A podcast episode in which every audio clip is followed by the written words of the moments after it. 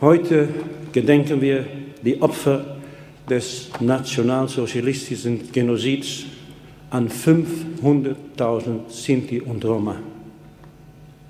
Wir erinnern an die Opfer der Shoah, des Mordes an sechs Millionen Juden. Und wir gedenken all der anderen Opfer des Naziregimes. Seit 1996 ist der 27. Januar der Gedenktag der Opfer des deutschen Faschismus.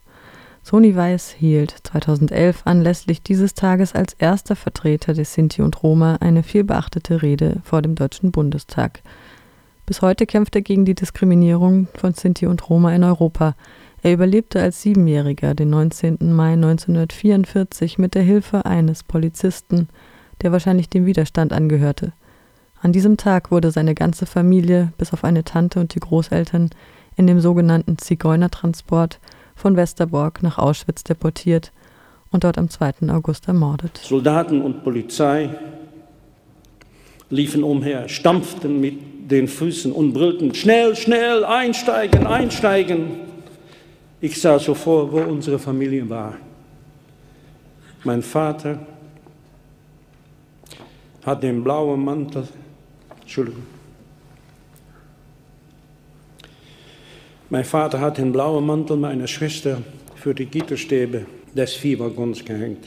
Ich erkannte sie ihn sofort. Es war ein Mantel aus, aus einem weichen blauen Stoff.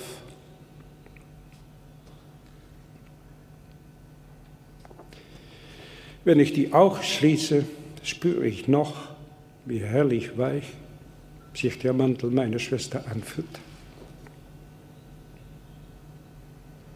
2018 publizierte Sony Weiß sein Buch Der vergessene Holocaust. Mein Leben als Sinto, Unternehmer und Überlebender. Eine vergessene Holocaust, weil ihm in den Medien nach wie vor wenig Aufmerksamkeit entgegengebracht wird. Sind die Opferzahlen ausschlaggebend für die Aufmerksamkeit, die einem zuteil wird, oder ist das Leiden einer einzelnen Menschen wichtig? Ich habe in die zurückliegenden Jahren Dutzenden von Gedenkreden gehört, in denen die Redner in keiner Weise an das Schicksal von der Sinti und Roma erinnert haben. Eine halbe Million Sinti und Roma, Männer, Frauen und Kinder, würden im Holocaust ausgerottet. Nichts oder fast nichts hat die Gesellschaft daraus gelernt. Sonst würden sie heute verantwortungsvoller mit uns umgehen. Es hat lange gedauert, bis der Holocaust an Sinti und Roma, die mit ungefähr 12 Millionen Menschen die wahrscheinlich größte Minderheit Europas darstellen, als rassistisch motivierter Völkermord anerkannt wurde.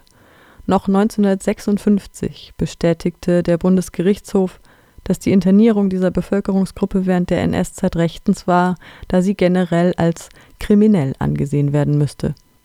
Erst 2015 gab es eine Entschuldigung bezüglich dieses Urteils.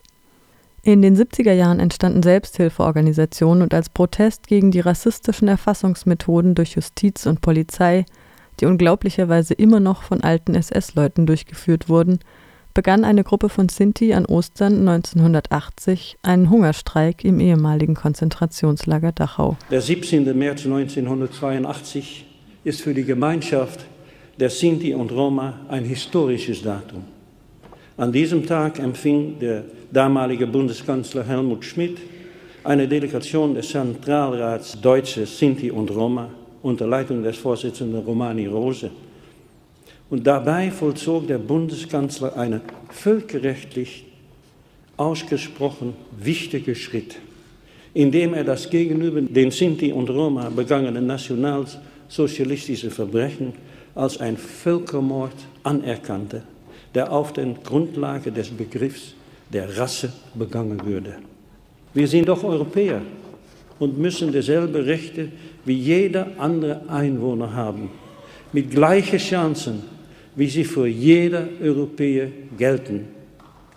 Es kann und darf nicht sein, dass ein Volk, das durch die Jahrhunderte hindurch diskriminiert und verfolgt worden ist, heute im 21. Jahrhundert immer noch ausgeschlossen und jede ehrliche Chance auf eine bessere Zukunft beraubt wird. Ich möchte Ende indem ich die Hoffnung ausspreche, dass unsere Leben nicht umsonst gestorben sind. Wir müssen ihr auch künftig gedenken. Wir müssen auch weiterhin die Botschaft des friedlichen Miteinander verkünden und eine bessere Welt bauen. Soweit Soni Weiß in seiner Gedenkrede im Bundestag am 27. Januar 2011.